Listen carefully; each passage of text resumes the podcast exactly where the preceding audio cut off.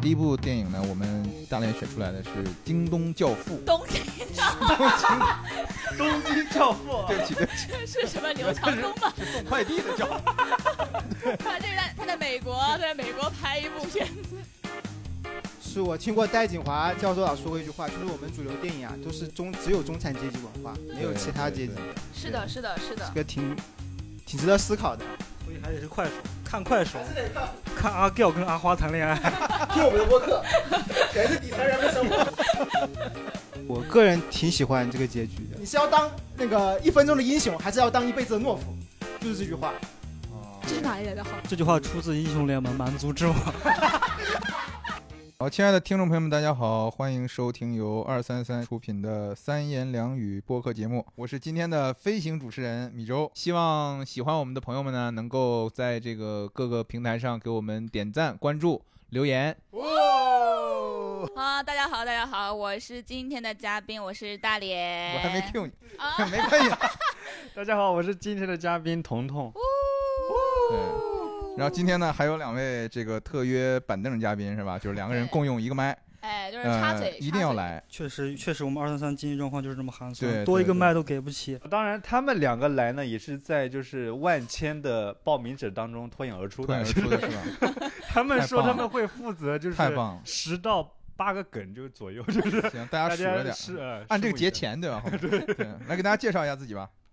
Hello Hello，大家好，我是单口演员文博。大家好，我是业余单口演员，弹钢琴。感谢大家今天的到来啊！今天这样，大家有没有发现我们今天没有主持人？就是海涵也不在，然后哦依依也不在，对吧？常驻主持人都不在，对，所以说呢，就是这个节目肯，反正也就 差不多到这啊，就这个就这样了啊。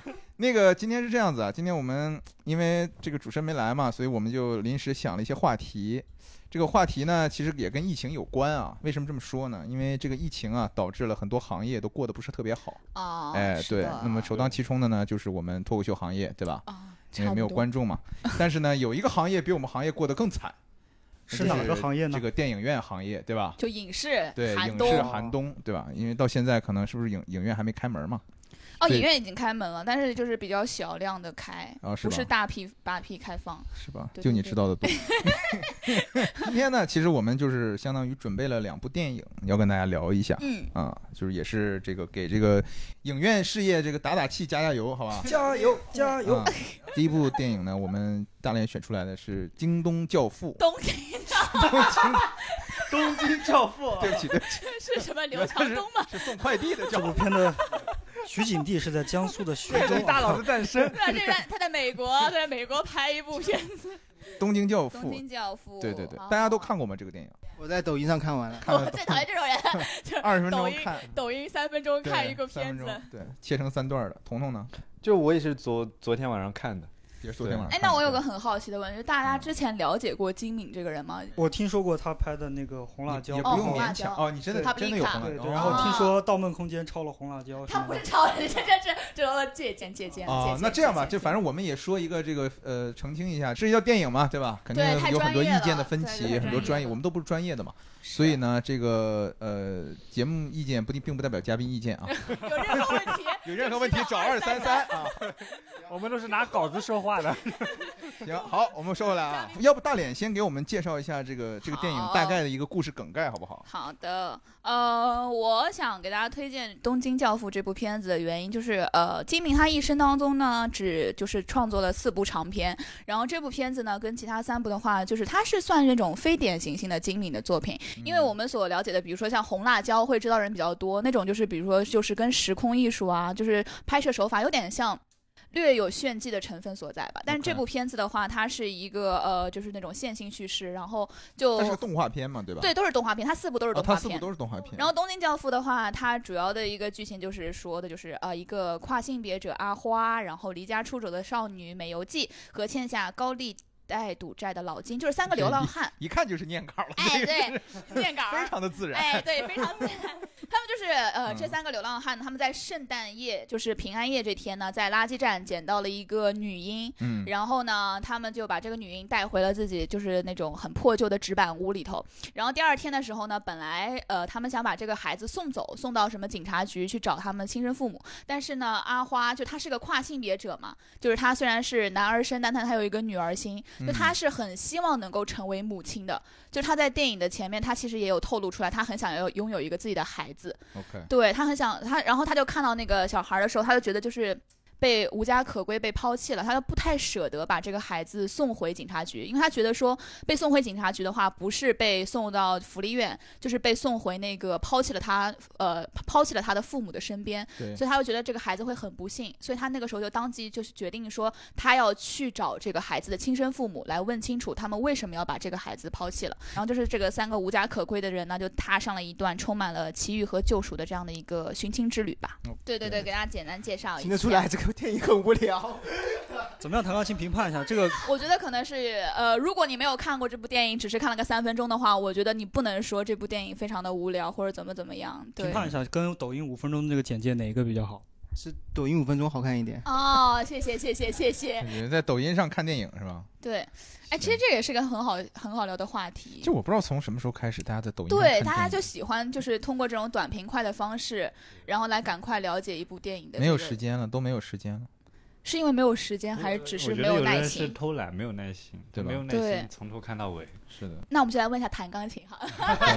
它这个艺术成分比较高，对，艺术性很高，然后就感觉剧情不是那么吸引我，所以我在抖音看个简介。哦你你说它艺术性很高，你是因为什么觉得它？你为什么觉得它艺术性很高啊？其实它这部片子的艺术性没有特别特别高哎。已经开始已经开始攻击了，就是我一说它艺术成分很高，哦，这样唐钢琴你就直说了吧，把你内心想法说出来。金敏不行，金敏什么东西呀、金敏还可以，金敏金敏呃，金敏自己说，在采访里说，他觉得这部片子是他有史以来创作质量比较高的一部片子。他是不是写到遗书里面是吧？呃，他那个遗书是什么情况？他就是他当时得了一个应该是胰腺癌吧，然后他在查出来的时候已经是全身转移了。哦然后这部片子是他唯一一部写进自己的遗书里头的。他当时的那句话的大概意思就是跟大家说，呃，生活呢就不太会像像《东京教父》这样子充满着各种奇迹，对就是他的生活最后还是呃发现了疾病，然后遗憾离世了嘛。对对对他没有，他在他身上并没有发现奇迹，但他对他来说的话，这部片子是他最喜欢的一部片子。我因为我可能觉得这部片子对他来说是充满了那种关怀和希望吧。给我感觉就是这个片子里面全都是巧合呀，这嗯，种对对对对偶，然环环相扣，对不对对就感觉非常的不真实，很温情。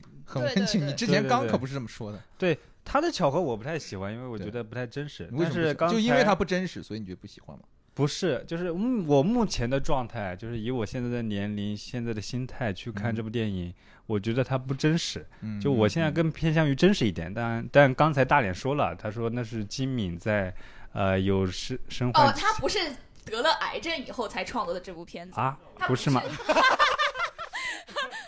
我以为他是在就是准备，好不好？这个怎么聊？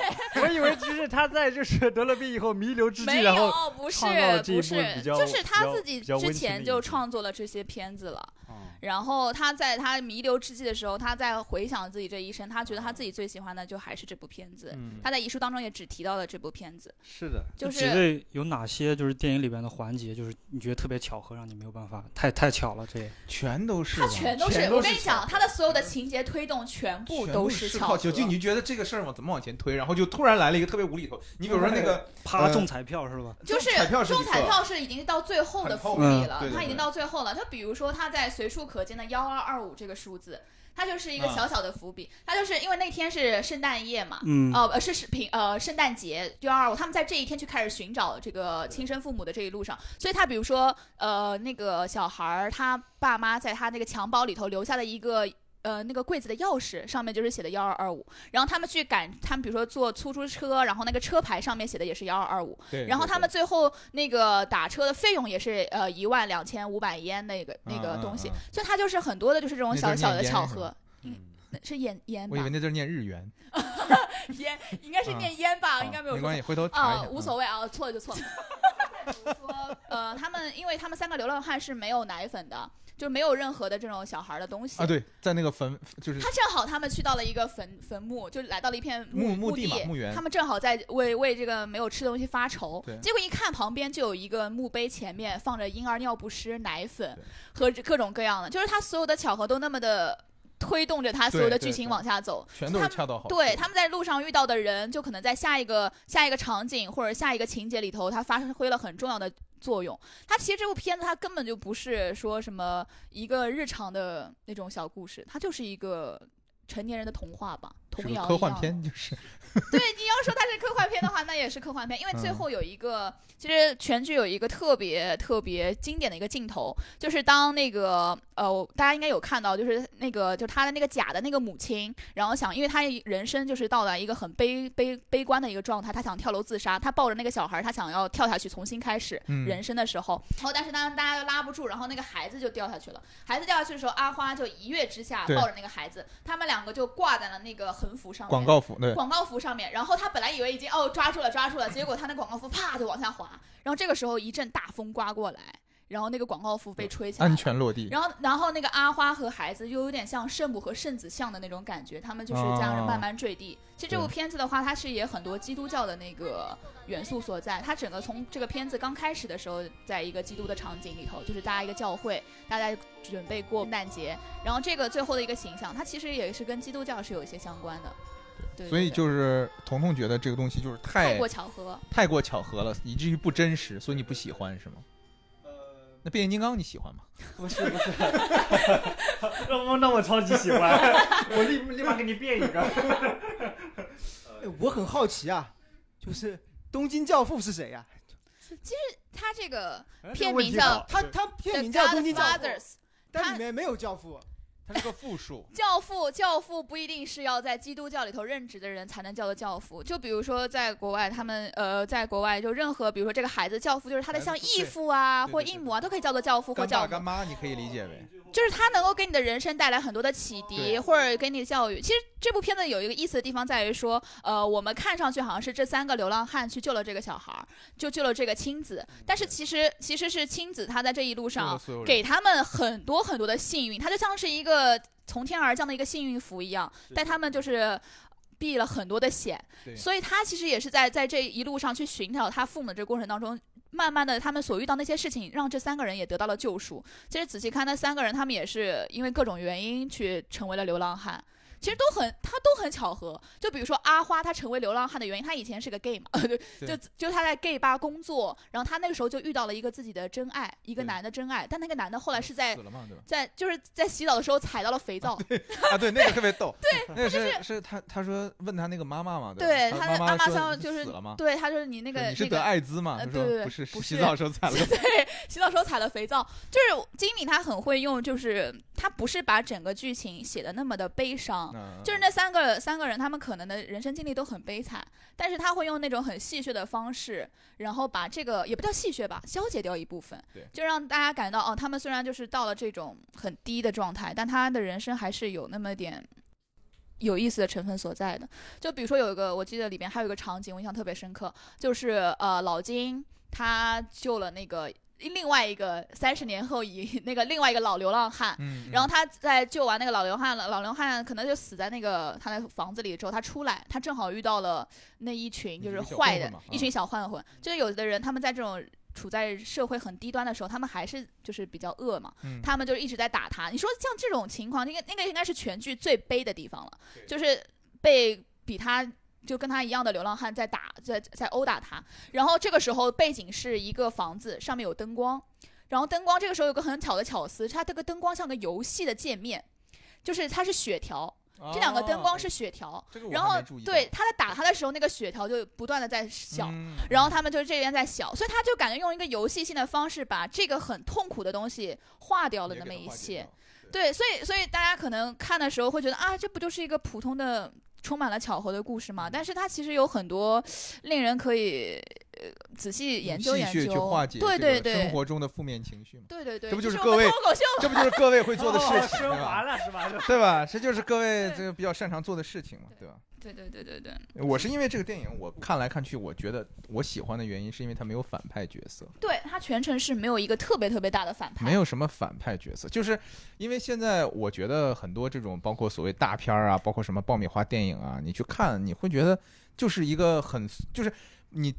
剥抽丝剥茧，最后那个核就是一个好人跟坏人战斗的故事，嗯最终好人赢了，对吧？是的，是的，所以说就是很俗套。但是我觉得在疫情期间，我自己自在家里面啊，跟跟我老婆一起看电影啊什么，我们选了很多这种就是也算是文艺片吧，对吧？也算是这种就是没有什么好坏的这样一个二元论的一个对立的一个一个想法。就比较丰满一些。对的，。对的。但是我还是觉得这个电影里面有一个小问题，就是它太、太美好了。我觉得啊有一个遗憾，就是如果那个阿花啊，她最后不是掉下来，然后因为因为因为这个这个 好开心呀！他对对，我是这么想的，因为因为 我。我看她下来的时候，我对那个故事的走向，我是有那个方方向去想的，往那个嗯方向去想的。因为你想，这个故事里面所有人都有家，嗯都有伴侣，对，只是他一个人没有，他孤身一人。嗯那如果说他最后以他一个孤身一人的这种情况，他去牺牲了之后，然后把所有人都拯救了，我觉得可能会是一个更升华的一个。但是我会觉得，嗯，死是他最好的归宿。对啊，对啊，我就觉得 好惨呀但！是我觉得，我觉得阿花她不是一个求死的人，或者说她的人生的目标，她其实就想获得爱，她就想要成为。她在这个旅途当中，她其实已经有一点完成了她想成为一个母亲的那种感觉。就是你看她使命也完成了，然后嗯他最后如果说最后再牺牲掉，对吧但是？你不觉得然后把他这样的话就会很悲伤？对，就是把他埋了之后，然后大家就他有一个得到了上帝的爱，对吧？他然后大家围着他，哦就这种。我觉得如果我拍的话，我会是这样子。不要告诉金敏了，就是金敏，你只嗯有走了以后才能 遇到金敏，我晚上烧给他，烧给他烧。给他。我觉得这个结局不太好。我觉得要这样。我等一下，阿阿花阿花已经发信息给我了。哦，他说 mother fuck，是不是？哎，我觉得金敏他是不是他想当东京的教父？我觉得他想传达一个就是善意，想他其实对教所有东京人啊向那倒善那种感觉那倒不是说要教所有人向善，我觉得他其实传达的也是一种关怀和悲悯。他其实这部片子的主角是放在了三个流浪汉的身上，然后他是在拍这部片子之前也是非常在关注这些流浪汉的生活，嗯然后他去穿这些流浪汉的衣服，然后去体验他们的生活。他其实是把他其实是真的想要去知道这些人他们是怎么样生活的。他把这个角色的重心就往下移了嘛，就是放在了平民的身上。但是你其实看现在有很多的片子，他们只会把呃视角对焦在中产阶级。对对，非常多，不管是电视剧也好，还是电影也好，他们你只能在偶像剧里头看到富人和富人恋爱，综艺节目也是，你只能看到那种呃精英和精英的恋爱，没有人想要看平民的生活是怎么样的，就感觉好像说这种东西大家不感兴趣。但是的，但我是插一句啊，抖音上可以看到，抖音的抖音的忠实用户，快手也可以。是我听过戴锦华教授老说过一句话，就是我们主流电影啊，都是中只有中产阶级文化，没有其他阶级的，是的，是的，是的这。个挺挺值得思考的啊。所以还得是快手，看快手，看阿 Giao 跟阿花谈恋爱，听我们的播客，全是底层人的生活。齐活了。那所以你们看电影的话，有没有就是比较喜欢 happy ending，或者是那个倒是没有，倒是没有特别大的特别要对，特别要，因为我觉得那是导演他自己的选择，他自己的阐述。你作为一个观众，你就好好接受就可以了，不要把自己架得太高啊！我希望他是好的，我希望他是坏的。我希望他死掉。比如说，比如说像刚刚米粥谈到，他觉得这个童话故事最后可能要有一个升华悲悯的主题，哦就比如说他嗯去世了，变成更伟大的一个视角，这样比较好。俗嘛，就是不是，我觉得这样也是也是有有道理的，虽然我觉得挺俗的，但是嗯，还是有道理。但是可能有的人就觉得这是个童话电影，我最后就想看到一个对，合家其实欢的大结局。其实他其实你想想看，他前面啊堆了这么多的巧合。他就是为了在积攒最后一个这么大的奇迹，对，就是他已他经要那个底啊掉下来了，对，他就你你前面这么多的巧合在嗯完成他的这一场救赎之旅，你最后一个他就是为了告诉你们，我们这部片子就是在讲神迹，那最后我就给你一个来个大的，就是嗯一个风吹来，然后他像一个圣子和圣母落下一样。对他就是在一个完成了一整场整个的一个完整的救赎而已。那个大叔其实给我印象很深，对，老金他是一个他，我觉得这老金这个地方很有意思的地方是在于他在跟阿花和美游记刚开始讲述自己的人生的时候，他其实是撒了一个谎。对他说他自己是自行车手，然后是由于呃什么假比赛嘛，呃，女儿生了病，啊对对对然后欠欠了很多钱，所以才去搞了假比赛，最后被什么续名，他只能够离开了。然后女儿和老婆都死了。其实真实的事情是他女儿和老婆都在，他只不过是因为欠下了赌债，然后他才离开的。所以我觉得，好像人在跟别人讲述自己的人生经历的时候，很容易美化美化自己。这肯定是我觉得，因为我我记得我之前看过一本书，叫什么《父亲的战场》还是《父辈的战场》，哦，讲那个呃国民远征军的那个嗯嗯嗯，啊，然后就讲说那个作者就去采访那些老兵，还活着那些老兵，然后就问他们当时跟日本人拼杀呀什么的，嗯嗯嗯，然后老兵讲的就是口述历史嘛，就讲了很多他经历的事情，然后那个作者就记下来，然后他记下来之后，他又回去查一些史料嘛，他就发现这个老兵跟史料说的是完全不一样的，就对不上号就。对不上。然后他就觉得这个老兵说的就非常在英雄化自己，或者英雄化自己所在那个连队也好，那个部队也好，他就会觉得，哎，他当时在我记得很清楚，他在文章里就下了个结论，他就说，哎，就是说嗯人们在阐述自己的时候，这个记忆是会有偏差的，就是把自己变得很高大上的形象。对的，对的，对的。哎，你们会相信就是生活当中的奇迹吗？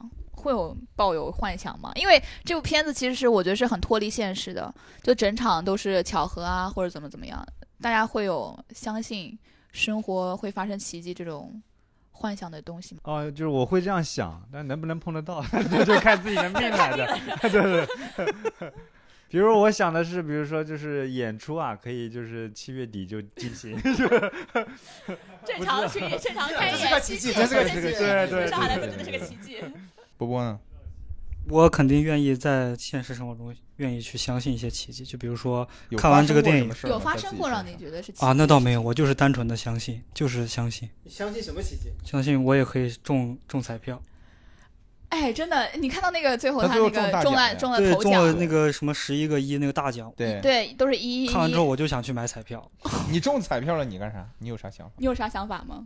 肯定辞职不干了，把二三三，把二三三买了。谁 有钱了，放这儿。谁干单口啊？买一百个脱口秀演员，天天逗我笑。就雇几个四五个演员，开开六个播客，三言两语、四言六语，几个播客一块儿开，你们就讲吧，没事儿，讲吧，好不好？没事儿，我不在乎。太棒了！老板什么时候买彩票？我从来没有中过彩票，你们生活中有买过彩票？有中过什么？我我现在跟我朋友真的天天买，啊，然后呢真的吗？其实这么渴望财富吗？就是也不是渴望财富，就是好玩儿，你知道吗？就是《东京教父》这个电影害的你们买什么？买什么？福利感觉东京教父就是给彩票带货的。对，直播间对对，直播间流浪汉也能买彩票中奖。上链接，小黄车上了，小黄车上了。就是我我我是呃从小就会有这种不切实际的幻想，就是飞来横财，但是我自己就觉得我不可能中，嗯，但是我还是要买，就是这种很诡异的一种就很理性又很不对，理性。是又很理性又很不理性，对，贼心不死这种感觉。反正我最近是有跟朋友两个人就会合资，我们会小时候合资对，就是也要签合同吗？啊，当然没有，对，就平分嘛，就说好你出多少钱，我出多少钱，大家买彩票，然后我们自己还会自己还会列好多数字，然后说我们就这一对，这就这一组数啊，怎么看怎么能中，就 是就是这种感觉，你知道吗？是买的什么呀？就双色球啊双色球啊都有，双色，我们还打算还要买大乐透，就可多了，可多了，啊可多种类了。啊，有可能这是想间接的做慈善吧？对对对对对，就慈善无门嘛嗯。我看他每一张彩票会什么贡献三块六还是多少多少钱？这么多呢？对啊，但是一张彩票才两块。啊，这不对，奇迹来了，这是奇迹。跟钱的买卖啊！有梦想谁都了不起。要么是我记错了，要么是六毛，但是就感觉他好像每张彩票他都会贡献一部分的钱。对对对对对。啊，这样子所以你现在亏了多少呀？哦，不对，是因为我们那一张是十块，二十的一张，呃，五五啊张就十块钱一张，所以他哦贡献三百六。两块钱一张。对对对，不是两块钱一张的嗯。贡献多少钱了？快要两百、三百？怎么可能？我说贡献，贡献。啊等五十年之后，然后还好大连一分钱没有没有赚到，但是山区那些给他 做贡献的小孩已经在上海能买房了。对，谢谢大连姐姐，谢谢你。小孩实现了自己的梦想。上海教部嘛，是不是？养育了这么多小孩，上海教父，点题了，点题了。点题了。刚说那个老金说完，我想到那个美美游记，对，那个小姑娘尤，其是因为他父母先把他的猫扔了。然后他特别难过，所以他就是捅了他爸爸一刀，然后他觉得自己在这个家待不他爸还是个下去了。警察嘛，哦，是的，然后被 被自己的女女儿捅了。一刀，我对对，就想着这个东京的警察呀，真的是不行，就是武力值很弱，就武力值怎么保护安倍？真是是，给女儿捅一刀，在这儿捡，在这儿等着呢，在这儿等着。对。你，们可真能拉呀！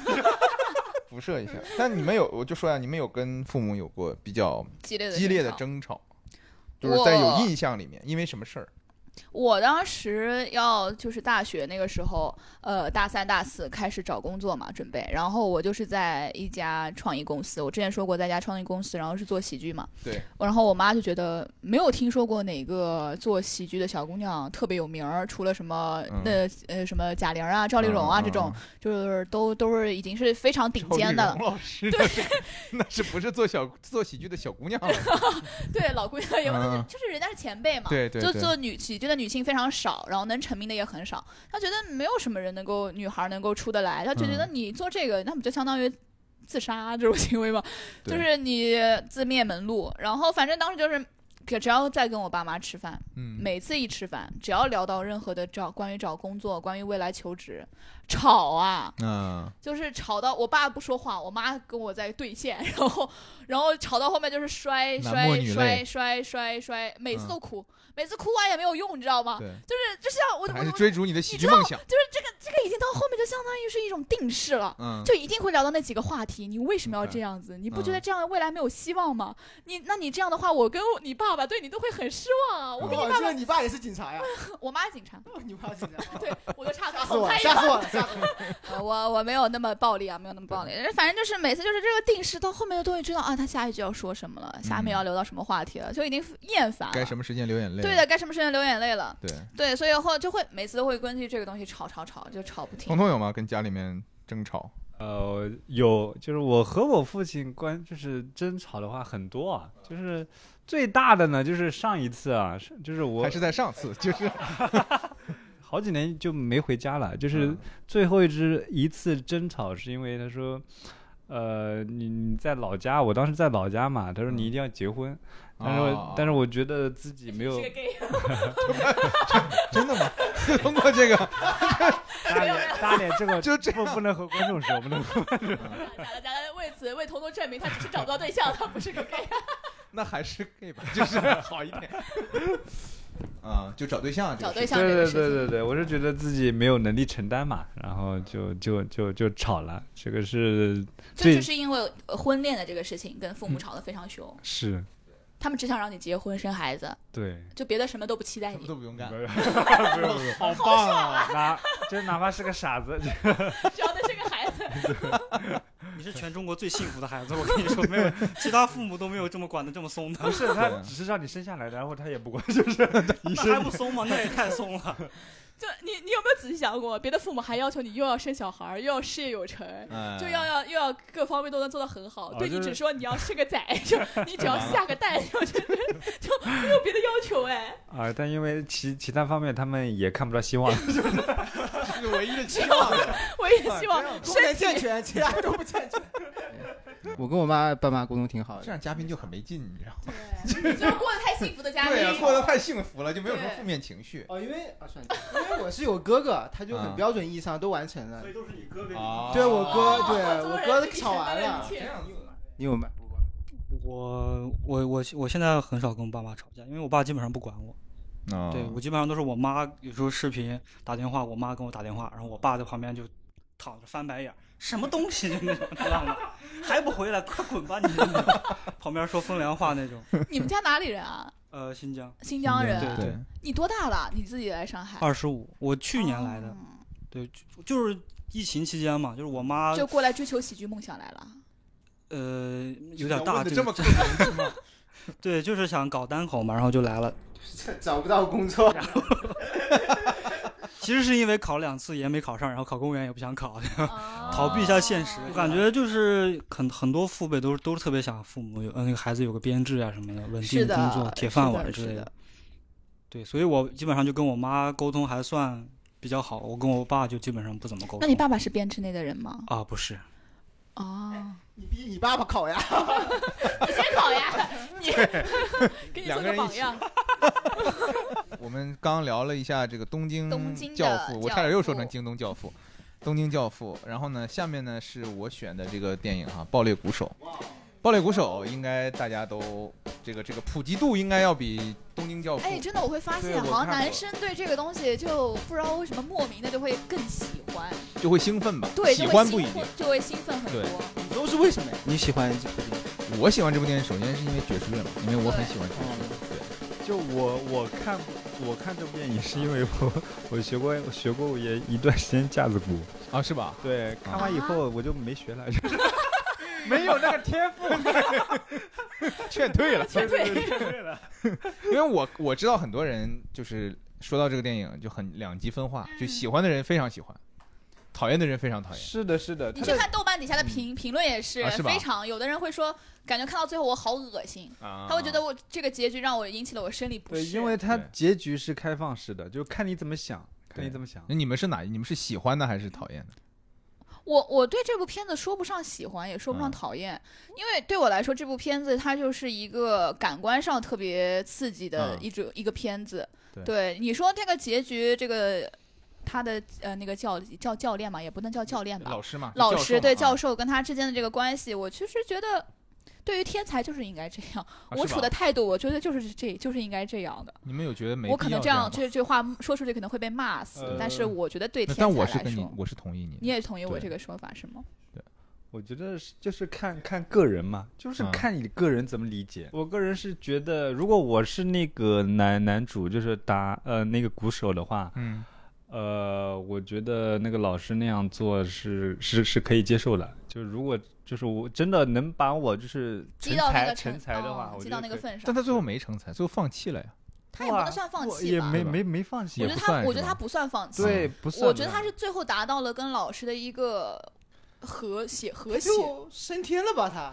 对他，他最后其实就是是他完成了老师希望拥有一个像查理样·帕子平那样的学生，啊因为他们俩之间那个眼神的交流，老师在那个在那个后面是真的对他产生了那种欣赏、赞赏你。我觉得就是那种他那个他那个动作也好，那个眼神也好，就是我觉得我现在找到了我的查理帕，就那种感觉。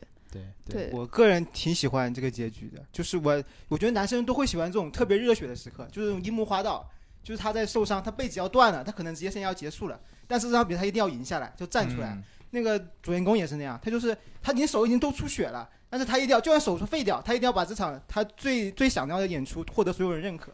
我觉得就是特别热血，但这很不理智啊，这算是逞强吗？很热血。我觉我觉得很多女生不太理解这件事情。啊，我非常理解。真的吗？但是会有一句话激你说，你是要当那个一分钟的英雄，还是要当一辈子的懦夫？就是这句话，哦这是哪里来的话？这是这这是是这是这是哪里来的名言？这是哪里的名这是民间留言，民间留民间言，留言。挺是这句话出自《英雄联盟》蛮族之王。在艾欧尼亚平原的流传的一句话，民间留言，广为流传，广为流传。什么呀？要不你先讲解一下这个，可能有一些观众是没有听过这啊，个对，那我先跟大家说一下这个故事梗概吧。他其实就是一个一个学音乐打鼓的一个学生，他叫他叫 Andrew。那这个人呢，他考上了呃，应该是纽约的一个一个音乐学院，非常顶级的一个音乐学院。然后在里面，他就希望成为这个爵士鼓，非常成为伟大的一个爵士鼓手。他里面一直在提“伟大”这个词，他也是想成为伟大。然后他听的音乐呢，包括你像他墙上面那个挂的画啊，也都是这些，呃，比如说 Buddy Bo，呃，不是 Buddy Bo，这个 Buddy Rich 啊，这些就是非常厉害的这些鼓手。但是他就遇到这么一个老师，这个老师就是 Fletcher。这个老师呢，呃，他在跟这个学生们训就是训练排练的时候，就非常是一个魔鬼。他那个说话就就是骂的那个脏脏字儿啊，就跟鼓点儿一样，对吧？对对，可有节奏感了，对，然后就就打而且完全在你脸上，不重样。对的，就打在你脸上。一般人是扛不住的。对的，对的，而且就我记得有一个镜头，就是他在那个那个地方让他第一次试试验试打的时候，他上来就打，开始的时候他还觉得不错，对吧？对啊我们有一个 Buddy Rich 在这儿，但后来就过了一段时间他停掉了，他说这个重来，又停掉了。他说不是我的这个节奏，对，对吧不是？我的 tempo。有点快了，好像又有点慢了。然后过了一会儿，他就问他，他说你是觉得快了还是慢了？然后他就开始赶了还是拖了？对，然后就开始开始打，让他打打打打打打打，打完之后就开始扇他嘴巴，你知道哎？他说你自己来说，一二三四，啪，一二三四，啪。然后说我是快了还是慢了，就是就是有点特别的，怎么说？就你想象不到说会有一个老师会是这样子，但是就经过这个老师这样一个一个怎么说呢？虐待吧，嗯，嗯然后后来呢，就是他也是不断的在这个老师的这个激激励下在成长，然而这个成长是其实是非常扭曲了，因为他。在这个过程当中，他也没有办法跟他的这个父母啊，包括跟他的这个女朋友相处，对吧？对然后他就呃越来越孤单。呃，你说，你说，对，然后越来越孤单，到最后呢，就是到了这个一个高潮，就是他为了赶这个表演演出，他是一个第一呃乐队首席鼓手的身份要去赶这个演出，但是出了车祸，对吧？但是也还是去到了这个地方，对然后，打的时候因为这个手受伤了嘛，他坚所以持不了了。对没有能完成这个演出，但是因为老师就在台上直接就羞辱他。那所以就在台上把老师给干了，结果就是他被迫退学。但是那老师呢，也是因为这个有学生之前学生这个这个精神上有问题啊，上吊自杀了大家投诉啊，就啊这个老师对。啊！你没看到吗你抖音？上没讲这段吗？现在这个抖音讲不了那么多细节。我觉得我看完后，他就直接他他完成那个演出，他就直接就结束了。那是后面，那是后面。最后了，对，哦它中间的是这个影片到达一个最低点的时候，哦，对，最低点。就是这个老师相当于也被学校开除了，是这个。对，是这个男孩做的证，但是这个男孩作证呢，所谓他也没有，没有公开，没有公开听证，然后就在呃一段时间之后吧，就相当于两个人就就是又重逢了。碰巧又在酒吧重逢了。哎，对，在酒吧重逢，在酒吧重逢之后呢，那个老师反正也是在被开除了嘛，就在那边演出啊什么的。然后等那老师演出完，他们就两个就聊天，聊天时老师就说：“哎，我在有一个爵士音乐节，马上就要有了，然后我有个大乐队，对吧？那我大乐队演的曲子呢，是我们之前排练那些曲子，那我需要个鼓手，就把他请来了。呃，演出当天就是你在抖音看那一段儿，哎，就就他们本来他以为是会演那些以前排练的很熟的曲子了。熟的曲子，结果呢，老师报幕完了之后，第一首就他就没没听过，完全的新曲子对，Upswing 我记得是。对对对对对对，就被就被就相当于被忽悠了嘛。然后忽悠了之后就，就第一曲演的非常差，他就结束就走，因为那个那个爵士音乐节相当于是很多台下面坐着很多大佬，大佬，大家都是过来挑，人的。都来挑人的。但你要是演的很差，就说明你就没戏了嘛，后面人就再也就打入地狱，永他世不得翻身相当于就是他。其实那个就是个报复行为，他刚开始就是个报复行为，他就是想我让你永远都翻不了，身因。为他知道是他告的状，对对？对对，他知道是他告的状。然后呢，这个小孩子就就就很低落，就就走了，走到那个后台了。然后他爸也上来安慰他呀什么的。然后后来反应过来，他就走回去了。走回去之后就开始爆痘，然后就开始升仙了，就开始。就对，就这个就是你在抖音那看那个。挺帅的，对不对？对，最后就是说抖，音只剪了这段。对对对，因为因为开始的时候他回来返场，在这个相当于呃跟他导老师对抗的时候，他老师还是很不爽嘛，对吧？他说你想要干，就对对对是他就是你你要就你在干什么，然后他就开始怎样啊？整个都给打乱了。对我看的是台湾剪辑版。你想干甚啦？对 对对，呃 我就想问米粥和那个彤彤啊，你们都打过鼓是吧？我没有打过鼓，但我我我知道，我想问他为什么他练鼓跟练体育一样？就是我觉得我在我觉得爵士它是起源于妓院的美国妓院的一种，它应该是很松弛的那种，但是他在里面感觉像练体育一样，你知道吗？就对他打鼓是比谁打得快，而不是比谁打得好听。我他特别疑惑没有，因为鼓它在爵士里头是非常核心的一个成分。对然后鼓的话，它是掌掌握整个乐队的节奏的对。它所以它有的它要快，它二倍速啊，干嘛二倍速鼓啊，它干嘛它要快。它是对它那个叫做二倍速鼓是吧？它叫二倍速。double double time 嘛，对 double time 彤彤彤彤就是彤彤我有我有是学过一段时间啊，有学过一段时间，就是打鼓嘛，呃，就是用棒嘛，对对对，用棒这个槌就是一根棒子啊。嗯，对，我记得怎么说呢？我学了几天嘛，呃，老师教我那个该怎么打，你要要要要用那个手腕用力啊。但是我学了一段时间呢，老师觉得我就是打鼓的动作还是像炒菜，然后我又看了那部电影，我就觉得自己没有天赋，你是把那个鼓给颠起来了吗？手一直在抖，你这个有点像 rapper，就是 哒哒哒哒哒。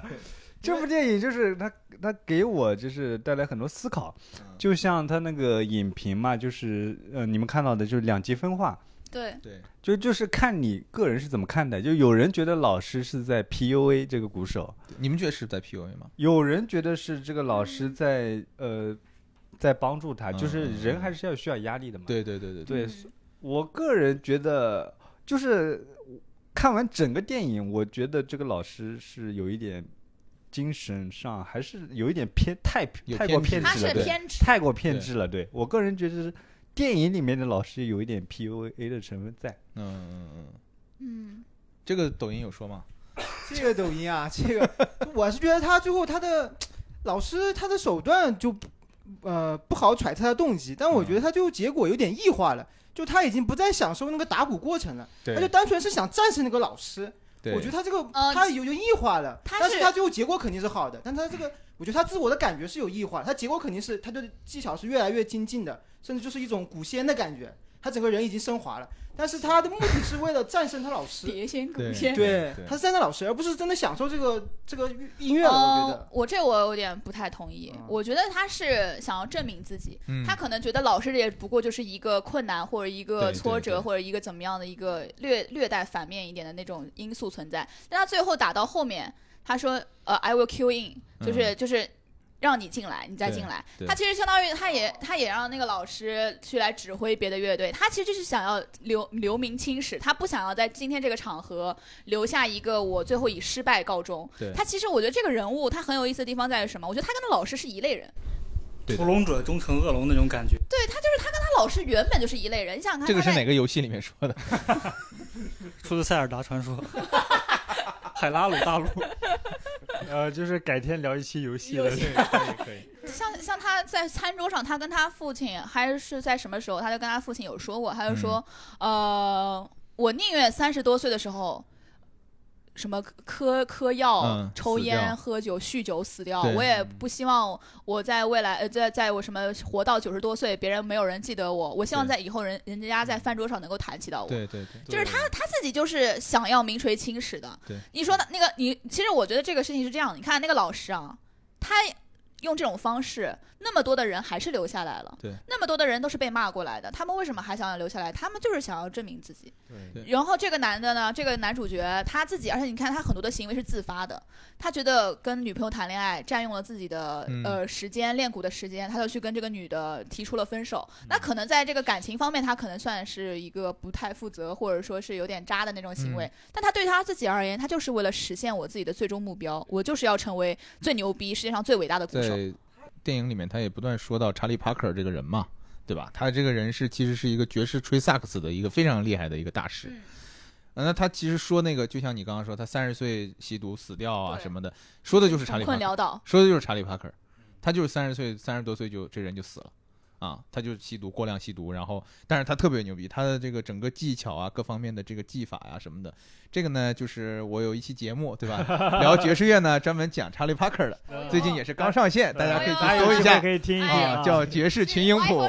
没有 w i f Jazz，另外就爵士哦群英谱，刚刚讲这个大师。啊但是 anyway，我们想回来说这个什么意思呢？就是会被剪掉？这不可这个不可以剪掉，这个不 不能剪。这是他唯一来的目的。然后没有说回来，就是说，你你像如果说查理·帕克的话，我们知道他每天啊，就是他有一段时间是年轻的时候在练萨克斯，然后他觉得自己可以了，嗯，他就自己出师了，嗯然后他就去他们当地的那个那个酒吧里面去有那那种就是相当于呃乐手之间的这种互动的一个 jam session 嘛，他就去了，去 battle 了，也不去 battle 吧，他就是去跟别人一起对表演。然后呢，表演的时候，因为爵士它有即兴这个部分嘛，，solo solo，对，它有这个即兴的部分，，freestyle，所以当他即兴的时候呢，给那天给他打鼓的是一个非常厉害的鼓手，叫做周仲斯。周仲斯是当时一个非常厉害的那个鼓手。嗯。然后查理·帕克呢，可能十几岁上高中就上去吹了，他觉得自己特别牛，他就上去吹，吹吹吹，因为他技术还是不行嘛。那跟周仲斯打鼓，人家打在后面打打打，他就跟不上了，就对位就对不上了，拍儿就对不上了，都打错了，就他吹错了。对，然后实在就实在是后边跟不上了，就发生了个什么事儿？就是那个周仲斯把那个鼓，你打鼓你知道，他不有一个镲片吗？茶对茶扔他把那个镲片就拿下来，直接扔到他地上，那意思就是你给我滚蛋，你别在这儿了。别来沾边儿，你对哟，对，然后然后查理帕克就这样就就受到了打击，这就其实就是在那个电影里面也有也有这一段嘛，对吧？他扔了个椅子过去嘛，嗯，对吧？嗯扔了个椅子，然后他就躲一下，其实就是就是很像的。然后呢，他就是查理·帕克呢，他在历史上真实的事件就是，他因为这个事情他就回家，每天练萨克斯练十三到十五个小时，嗯，每天，嗯，肺活量得多好，我的对天哪！哎，是三到五个小时还是十三到十五个小时？就是差好多呀。看到刚才那个播客的质量了吧？对大家去听播客吧啊，播客上面这个有点有点记不得，反但就三到五个小时也很夸张，应该是三到五个小时，对不起，那三到五这段剪掉啊，就这段留到。就他持续了大概三五三三四年的时间做这个事情，然后他就练就了这个技术，就是非常的厉害。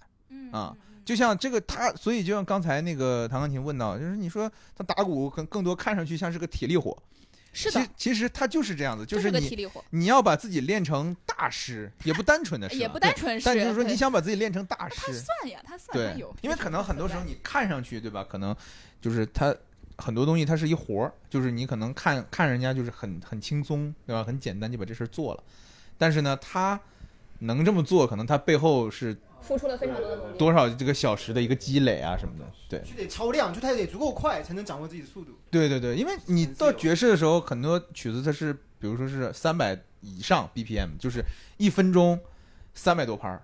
他其实他们要他要达到是一分钟四百拍嘛，不是？对啊对啊，一咱们就说一分钟三百拍儿，一分钟六十秒，六十秒打打五下，一秒要打五下，所以对，就是帕金森。潘森可以打。对，怪不得我像炒菜一样。那那就你们成长过程当中有遇到特别严厉的老师吗？我遇到，因为可能我不是天才吧，所以我遇到不了特别严厉的老师。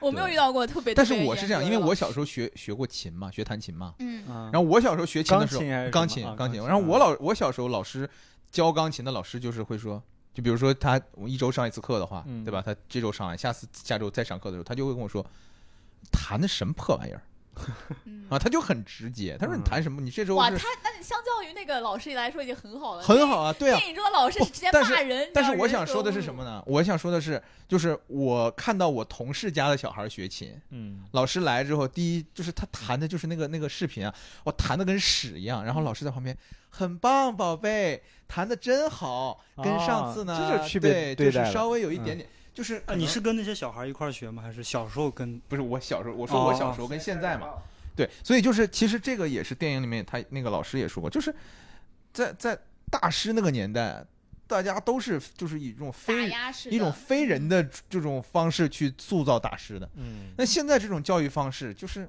我觉得可能这个大家也可以聊一下，就是这种教育方式的问题。对，其实你看，像剧中他不就是有个观点嘛？他就是剧中的时候，在他们两个重逢在那个酒吧的时候，两个人虽然虽然那个那个老师他也是想要下个套，让他过来就是呃入套这个事情，但他其实也有真心的在跟他表达自己对这个的看法。他觉得说 the good job 就是他剧中出现的一句话的 good job，他说他觉得这句话是非常的没有用的。对对他觉得这个这句话非常的害人，对，就是因为。可能就是你，呃你光鼓励大家觉得，呃，我就是沾沾自喜，我非常满意我现在的这些付出，我这些努力，但这这对于你真的成为一个天才是有帮助的吗？对的呀。这这是一个我觉得问题了。还是呃，就是看看度的问题，这这其中就是有一个度，你你不嗯能一直打压。我感觉这个老师跟这个那个学生就感觉有点虐恋那种感觉，是吗？对，你这个老不觉得吗师就是一直打压他。虐他，虐他，他用各种各样的方式。就周瑜打黄盖，一个愿打一个愿挨。这个学生在这个被这个老师打压同时，他其实也挺享受这个事情的，你知道吗感觉但我觉得如果让他变得更好。呃，这两个角色放到正常情况下来说，肯定是其中有一个人肯定是疯子。对，对对对对，因为太一般人是是接受不了的。哎，我觉得有没有可能是 S 找到了 M，就他就想被虐，就是天才，天才就是要说被虐的，对不对？有没有可能？你要这么说呢，这也是谁的朋友？这是 你你还是弹钢琴吧，你以后别聊爵士了，这不适合你。钢琴比较优雅一点。对我是觉得这个这个老师啊，他某种情程度上是一个，就是说，如果你想在一个地方或者在一个领域内有所成就的话，这个老师他是一个拟人，就是将你所有的困难拟人化的一个一个表现。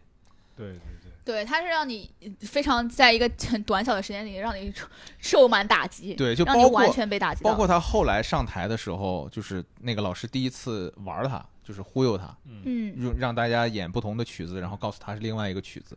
包括这种情况，就是你比如说，真的你在一个爵士乐队里面，或者说你真的是一个跟别人一起一个竞争关系的一个爵士乐手，那可能你就就会有人给你下套。对，对吧嗯因为大家讲脱口秀也都有段时间了，你们可能在台上也会，就有的时候在后场的时候啊，包括这个跟跟主持人也好，对吧？跟其他演员也好，下面有请最好笑的演员。对啊，对啊，对啊，对 吧？大家这个我可以，我觉得可以，这个我觉得可以讲一讲，对吧？脱口秀行业内幕，对不对？报一呃，我个人入行也也两年左右了啊，就是才讲成这样，啊，开始开始打呀！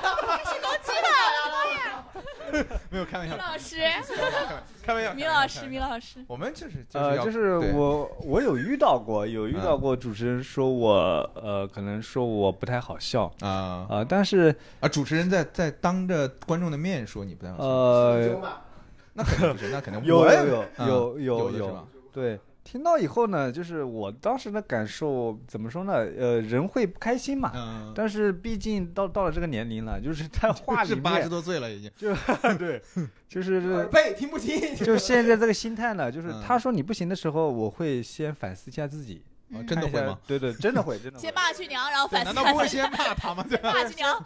先反思一下，先反思一下再骂他。但是但是我说实话，我做主持人的时候会遇到，比如说我经常会主持开放麦嘛，嗯然后开放麦的时候，因为大家是来试段子的，对对对。然后有的时候场子就会特别特别冷，就比如说嗯有些，因为大家是新写段子，你也没有磨过，你也没有那个试验过对，所以有的时候，比如说场子真的冷到极点的时候，嗯，主持人这时候上去不可能说啊，上面这位演他得员真的找个背演的很不错锅的对，，对对对，他肯定会说呃，上面这位演员呢，大家也知道我们这个行业啊越来越差了什么人都可以到这个台上来我我讲了。觉得这个倒 OK，对，它就是一个消解掉了当时一个尴尬的气氛，然后让场子能够活一点、热一点。对，如果你说像，但我也有遇到过，就是你能知道那个主持人就是。对你的内容不爽，呃，我之前有一次演出，然后因为我的有些话题是跟两性相关的，然后那个、嗯那个主持人就觉得我可能是在诋毁男性，那我已经忘了他具体怎么说了，他反正就是那个意思，就是说他他还来说女呃说男的怎么怎么怎么样，反正怎么怎么怎么，就是他他也在有点在说我，他可能是啊帮现场的男观众男观众来消解掉一点，对对对。但是我当时听起来，说个脱口秀的，就相当于讲了个笑话，解释了一遍，就没有对意义了呀。他他他也没有解释，他就是来相当于反过来攻击一下我，就让大家觉得，哦哎呀，我就这就这个样子，大家笑啊，或者干干干嘛。嗯？嗯当时听下来会觉得，呃，嗯你为什这个我觉得是么不专业。你对对对为什么挺 low 的，我说对，实话这挺 low 的。就为什么就是心胸会有点那么有点小小的狭隘？我就感觉嗯我又不是在说你，对对，我怎么我又不是说你，你是怎么被我攻击到了吗？对对，就那种感觉，一有时候是这样的，我我我们二三三在这边给大脸道个歉。不是一啦，肯定不是磕头了，磕头了，磕头了，磕头我我了。在开始挑拨离对，间，开始了，开始了。开始挑拨离间了，是吧？我们跟依依呢叫朋友吗？当然不是一了，就是我的意思就是我们会遇到这种情况，嗯但我会觉得，嗯、大家都是来搞演出的，没有必要对，对没有必要。对因为，前两天我好像看到某这个行业里面还是比较前辈的一个朋友去外地演出，好像也还不是很爽。我不知道你们看到那个朋友圈没有？好像就是说有这个哦。安排他去啊，说给多少钱啊，然后去到一个反正一个挺烂的场子，对对对因为讲脱口秀对场子还是比较有要求嘛，看到了，看到了。什么火锅店呐、酒吧呀、这种地方都后面都都会有。这所以我觉得其实对于这哦种情况还是其实这个情况我觉得要非常非常严肃打击，嗯就是它其实是一种诈骗行为。对对，就是你不能够说，因为完全不一样。就是你在剧场演出和你在什么火锅店啊、电影院啊、什么什么酒吧啊，那完全不是同一个演出场地人的一。种摧残，就是就是你知道，大家大家都会说这这种。演出叫堂会。对对啊，对对对对演员来说，这叫堂会，就是你去这个的话，你拿那个钱啊，拿那么高，就拿那个稍微多一点的演出费啊，是为了嗯弥补你的心理精神，对，对心理挫伤，你知道吧？是的，就是我们就是为了那份钱去的，我们不是为了在这个场子，没错，在这个剧，在这在这个酒吧能够演的多好，没错，大家就是为了奔着那个钱去了而已。哎，如果没有人听你表演，你可以摸鱼嘛，你就是就不讲了，唱个歌对，唱个歌，然后开始摸鱼，这他妈讲点什么？因为这个我觉得就嗯跟这可以还是跟演员的一个本身的专业度和这个职业素养有关系，对吧？一会儿牛油甩下去炸场了，我操，油点子崩的到处都是。首先，首先是主办方会不会骗你的问题，对，就是比如说那个前辈，他可能遇到的问题就是说，他只是告诉他这是一场演出，没有告诉他是在一个酒吧或者在一个什么地方。他其实刚开始的信息就传达的不准确，像而且相当于你在这个地方演出的价格是不一样的，就是你得把这个信息要完全传达到位。位。其实有很多的演员朋友，他们有遇到过类似的情况，所以在此提醒一下各位俱乐部老板了，好好做人，好好做事。对，好好做人。说到这个我就来劲了，就是就是我给大家讲一下，我在这个 我们这一次聊电影吧？还是骂老板？因为我我就遇到过这种情况嘛，因为我啊自己是做酒嘛，开酒吧嘛，对吧？是的，然后有一次呢，我就参加了一个某厂牌，哎，这个厂牌现在我后面就拉黑了，再也不去了。嗯这个厂牌就叫我去，然后呢叫我去讲，讲之前呢就突然之间问我要酒，要一箱酒，还不要多，二十四瓶嗯啊，要这个东西要干嘛？我说干嘛，他也不说干嘛，然后就我说那我我就就没有什么事情，我干嘛要给你一箱酒，对吧？对呀，就你请我去演出，你没有给我演出费，你还问我给你一箱酒，你一箱酒对啊，我就想说我是来干嘛？我是来开 party 吗？谁喝醉了？对啊、到底是谁多了呢？然后我就没有给他，我说我说不方便给，我就算了，对吧？然后我就去了，去了之后呢，我发现那一天啊嗯是一场比赛的形式，啊比赛形式呢，第一排坐的是所谓的评委，这个评委反正谁是谁我也不知道啊，说的一个我都不认识，然后后面是观众，啊。然后呢，就有十个这个演演员上去。那在我上上台之前呢，这个主持人就介绍啊，说今天呢，本来是有这个专业评委啊，前面是每人有一瓶酒的，嗯，但是呢，因为下面这个演演员呢，他这个酒吧老板呢，他没有把这个酒供上，所以各位呢就没有礼物了。哦，我去，这对，这好就是太恶心了，就是这样子，就是这样子。所以这得多傻对，然后我就上台，我就想，然后当时我有两个想法，我就我就就跟就那个爆裂鼓手那个演那个鼓手是一样的，我就有两个想法，我说要么我转身就走，我要么就干死我就不干了；要么我就上台骂死你。嗯，然后你走了，那我当然是上台骂他 对啊，就对啊，就让他那个演出，反正就就很硬你想继续你继续，反正我要骂就很硬啊，。对啊，大家都做人吧，好吧。对对对，说到说到最后，对这个爆裂鼓手，我觉得大家看完之后啊，嗯就是听起来还是大家都是在这个比较喜欢的这样一个。嗯，对，他会给你带来思考。这一这部电影，对，他会给你带来思考。哎，最后我想问问题，大家认同那个主角的价值观吗？就是他能牺牲所有一切，就像把一个事做极致。主角的价值，呃，对嗯他讲牺牲恋爱体验，比如说你说嗯恋爱体验，比如说跟父母相处的时间，你全部牺牲，就把嗯一件事做到完全的极致。抖音是怎么说的呢？抖音啊，就 抖音这部分还没做出来，还没在讲 是吧？抖音还没有那么深刻，对，嗯，大家认可这个嘛？就比如说你们的嗯热爱脱口秀，你可以放弃所有的体验，就是恋爱呀、也倒没有那么这么热爱，就完全把脱口秀，你就都做成大师，你知道就是我觉得看热爱的程度。对要看热爱的程度。和你的终极目标。如果我有那个天才的那个，如果有那个天赋，我是愿意成为那个疯掉的人。嗯，我觉得这个是对于天才的一种，也不能说奖赏吧，这是天才他必经的一个过程。就是你为什么能会跟别人不一样？你就是要经历别人遭受不了的那一切东西。你就是我我说句不好听一点的，我们很多的人会觉得，哎呀。我我如果遇到那个老师，我遭受不住，我我没有办法，我肯定会被打击到很厉害。那是因为你不行。那是因为你真的没有是天才的那个对命。对对，我我这我觉得这个话非常的冷酷，可能我说出去别人会骂死我。会被骂。对对对。但是我但我说。但我说实话，对对天才什么叫做天才啊？对。千百万万个人当中只有那一个，然后你还不好好练鼓。你你你你都有那么高的天赋了，你还不去珍惜这个东西？太太奇太奇妙了，就是如果我真的有那个机会成为天才，我有那个。天赋，我我会放弃掉很多很多东西的。我觉得那些都无所谓，因为我在这个追寻我这个梦想的过程当中，我所达到的精神愉悦是完全别的东西没有办法启迪的。对，我就我我分享一个小小的那种感受好了。我之前在跟朋友们一起聊，呃，写 sketch 或者在干嘛的过程当中。我有一次跟一个朋友，我们俩就坐在那个饭店聊天，我们俩最后聊到后面，我们都达成了一个很一致的一个想法，我们觉得这一场谈话的那种精神的高潮的愉悦程度，是要比任何一个恋爱给我们的刺激更大的。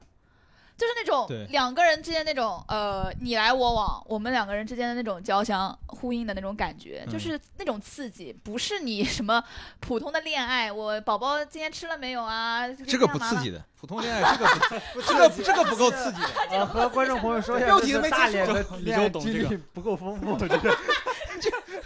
宝宝宝就刺激了吗？原来刺激的你没尝过呀？哦，原来 宝宝有啥刺激的？sorry 了 sorry 了，这是我人生体验不够丰富。而且真的是，比如说我自我自己在做我自己的工作的时候，我可能会觉得，哎，我加班都非常劳累。但我在我写那些东西的时候，我就会觉得我坐在那个电脑前面，我就想写下去。嗯，我愿意，我每天熬夜熬到凌晨三四点钟，我写下去。然后就就是有一种感觉，就是如果哪天我真的坐在电脑前面，就是在创作我喜欢的作品的时候，我死掉了，我觉得都 OK 的那种感觉。我倒也没必要，就是没有，就是嗯有一种就是就是 可能不是说你是他想可以对就是偏向那个对我就觉得得那种那种那种感觉是对，你死前把作品发给我，好的，好的，好的，就是就是这种感觉，就是那种不一样。我觉得不一样，就是我觉得自己还能够努力努力的那种感觉是完全不一样的。所以我觉得天才的话，他就是需要磨练的对。我我其实很喜欢那个。《霸王别姬》里边，他们就是形容那个陈蝶衣嘛，就是什么不疯魔不成活。是我特别喜欢这句话，就是他怎么出得来，他怎么跳脱得出来，他就是疯了，他快疯了，他接近到了一个疯子的程度了，他就是把自己完全投入到进这里边他就觉得这个现实世界跟我的这个幻想跟我的这种梦想，他就融为一体了，嗯我就已经分不清楚到底什么是现实，什么是戏。行我明白了，好了，哇对对可以了，我了。懂，我懂了，懂了懂了。别别找那个文学，文学水平有限啊。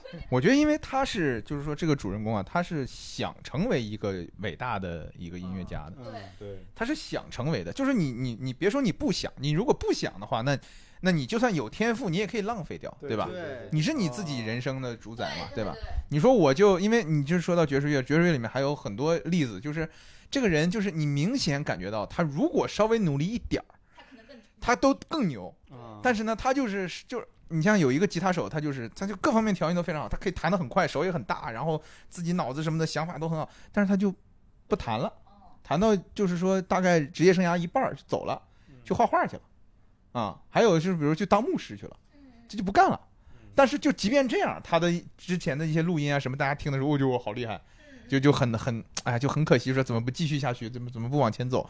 但他不想这样嘛，对吧？这个你你无可厚非。但是我觉得像这个呃电影里面这个主人公，他是想成为伟大的。对他一直在说嘛，对吧？他说我要成为那个什么伟人啊，为 greats 啊，什么这些东西。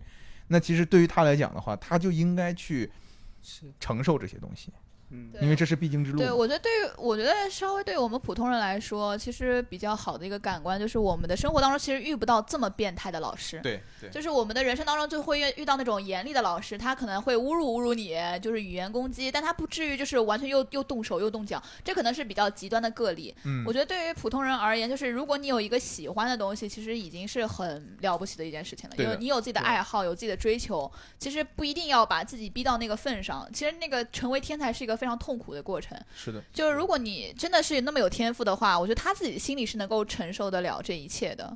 行啊，我们今天我们今天聊了这么多，反正也是为了给这个影影业事业做贡献嘛，对吧？既然做贡献，我们做到底，对吧？我们这个在结束之前，要不大家再每人给这个听众朋友们再推荐一部电影，可以是最近看的，也可以是一直之前抖音上面看的，就是都可以。哎，大点先来吧。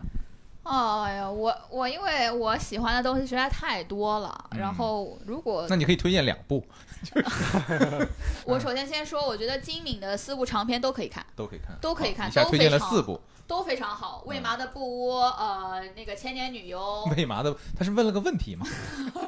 为嘛？为嘛呀？为嘛？嘛呀没有没有没有，他只是讲一个少女偶像的一个一个事情。然后千年女优也是讲的是一个女演员，然后她一生都是演的所有的角色都是在追寻自己得不到的爱人。然后她自己的她是跟自己的人生经历也是相呼应的，而她的手法也是运动的特别好。然后另外一部就是大家都比较稍微有点名气，就是红辣椒。辣椒，对，我觉得这几部片子都能够完全能感受到金敏他作为一个导演，他在运用时空艺术，再提一遍时空艺术这个嗯嗯嗯，手法，他真的就是呃很厉害。因为而且有可能是动画片的这个载体，对动画形式这个载体会比普通的那种现实电影的话，可能更加的让他的这些手法得到了一个更好的体现，他的转场都非常的完美，我觉得这个非常非常棒。如果大家不知道的话，可以多去看看金明的这个片子。然后另外一个，我就想，呃，可能再推荐一部大家都非常耳熟能详的，就是《爱乐之城》吧。哎，大包，我想说的说了，啊，行，没事儿，啊，就是因为、因为《爱乐之城》是爆裂鼓手这个导演对对对他导的另外一部片子，他其实讲的也是梦想的一个一个故事。对的，对的我我比较喜欢《爱乐之城》的一个原因，是因为我太喜欢歌舞片了。哦哦，我特别喜欢歌舞片。我小时候，我我小时候年轻的时候最喜欢看的是《歌舞青春》，但是、哦对我那个时候，虽然非常俗套啊，就是《歌舞青春》，但是我那个时候真的特别喜欢《歌舞青春》里面的所有歌曲。我觉得那个歌是真真的写的很好，它的故事可能是很老套的那种青春校园戏，就美国校园这种。《爱乐之城》让我觉得它好的地方就在于它的结尾并没有那么团圆，对对，这是让我觉得他最好的地方。我团圆很俗套那个，对，因为《爱乐之城》它最后的结尾就是，呃，女主角和男主角他们各自实现了自己的人生理想，但他们却没有一直走在一块儿。就是嗯我觉得看那个电影哭的人肯定有事儿，就是 我觉得这个片子就是好就好在这个地方。是这两个男女主角最后在爵士音乐酒吧，然后他们相视一笑，然后走再走进自己各自的生活。我觉得这个是一个非常完美的结局了。